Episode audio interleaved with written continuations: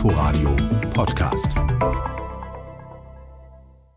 Es wird ein spannender Tag heute. Heute um 9.30 Uhr verkündet das Bundesverfassungsgericht seine Entscheidungen zur Bundesnotbremse. War diese rechtens? Und um 13 Uhr wollen die geschäftsführende Bundeskanzlerin und ihr designierter Nachfolger gemeinsam mit den Ministerpräsidenten und Präsidentinnen die Corona-Lage beraten. Das Bundesverfassungsgericht gibt praktisch den Rahmen vor, ob und wie die Corona-Beschränkungen verschärft werden können, was ja einige Ministerpräsidenten fordern. Am Telefon habe ich Gerd Landsberg, Hauptgeschäftsführer des Deutschen Städte- und Gemeindebundes. Er fordert, dass die epidemische Lage wieder eingeführt wird. Guten Morgen, Herr Landsberg.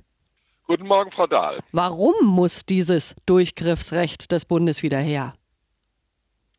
Das muss wieder her, weil die Pandemielage dramatisch ist. Die Pandemie läuft uns aus dem Ruder. Heute Morgen haben wir über 31 Städte und Landkreise mit einer Inzidenz über 1000 in Einzelfällen über 2000. Und wir berichten ja und hören überall, dass die Bundeswehr Kranken verlegen muss.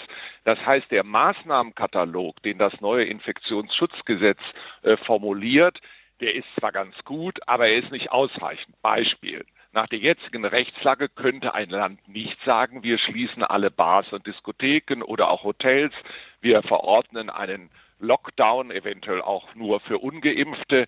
Das geht nur beschränkt in einzelnen Ländern, wo einzelne Hotspots geht, aber nicht flächendeckend. Und ich sage ja nicht, dass das kommen muss, aber ja. ich sage, diese Maßnahmen müssen möglich sein. Da habe ich gleich mal zwei Fragen zu. Ich weiß nicht, ob ich Sie jetzt missverstanden habe. Haben die Länder ihre Rechte überhaupt schon ausgeschöpft? Was Sie gerade sagen mit den Diskotheken in Mecklenburg-Vorpommern und in Bayern sind die geschlossen. Also können Sie es doch. Ja, ja, aber Sie können es eben leider nur bis zum 14. Dezember, wenn Sie vor dem 24. November einen entsprechenden Beschluss des Landtages herbeigeführt haben. Das haben einige Länder gemacht, Sachsen, Bayern, Thüringen alle anderen Länder nicht. Und nach dem 15. Dezember geht das leider nicht mehr. Und deswegen brauchen wir da eine andere Rechtsgrundlage. Und warum muss diese einheitlich sein? Ich habe ein Beispiel aus unserer Region. In Brandenburg sind alle Weihnachtsmärkte abgesagt wegen der hohen Inzidenzen, in Berlin nicht. Andere Zahlen, andere Maßnahmen. Warum muss es einheitlich sein?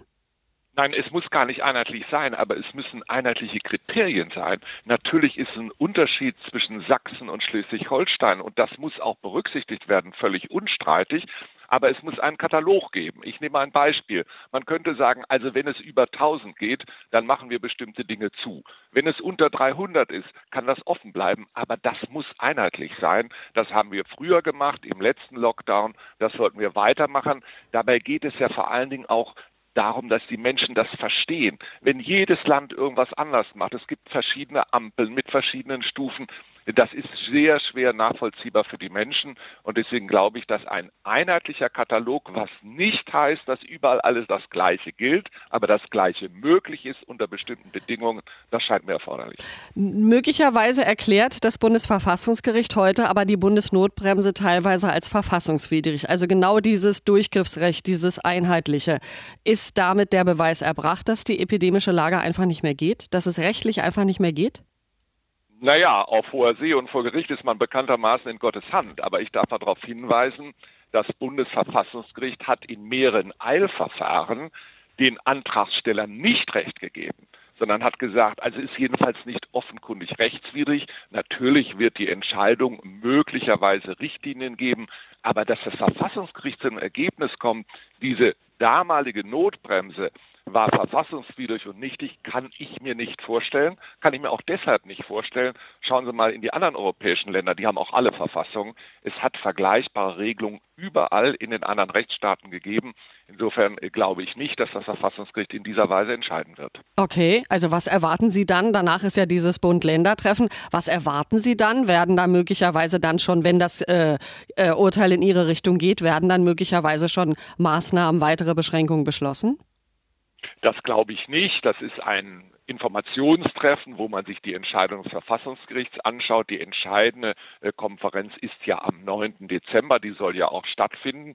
Man muss auch sehen, die Ministerpräsidenten können das nicht allein entscheiden. Sie können das fordern. Aber entscheidend ist, ob der Deutsche Bundestag, also die Ampelkoalition, sagt, ja, wir brauchen einen zusätzlichen Maßnahmenkatalog. Jetzt heißt das ja modern Bundesnotbremse, aber letztlich ist das nichts anderes als die epidemische Notlage, die ja im Gesetz steht. Und ich denke, man sollte den Mut haben und sagen, wir stellen das wieder her und hm. machen diesen Maßnahmenkatalog, den ich beschrieben habe. Dann aber nochmal die Frage, haben denn die Länder und Kommunen ihre ganzen rechtlichen Möglichkeiten schon ausgeschöpft? Im Saarland hat der Ministerpräsident die Impfzentren wieder hochgefahren. Warum kann der etwas, was die Brand der brandenburgische Ministerpräsident nicht kann? Städte und Gemeinde könnten Impftage organisieren, wie zu Beginn der Impfung. Ja, das ist einerseits richtig, aber andererseits auch äh, nicht so ganz einfach. Es gibt Unterschiede. Beispiel, das Land Nordrheinland-Pfalz hat die Impfzentren nie geschlossen, sondern im Stand-by gehalten. Deswegen wird dort jetzt wieder in Impfzentren geimpft. In großen Flächenländern wie Nordrhein-Westfalen hat man die geschlossen und die kann man auch nicht mal so eben wieder neu äh, errichten. Das dauert Monate. Deswegen setzt man dort auf mobile Impfteams und auf äh, Impfbusse oder ähnlichem. Das wird man weiter verstärken müssen.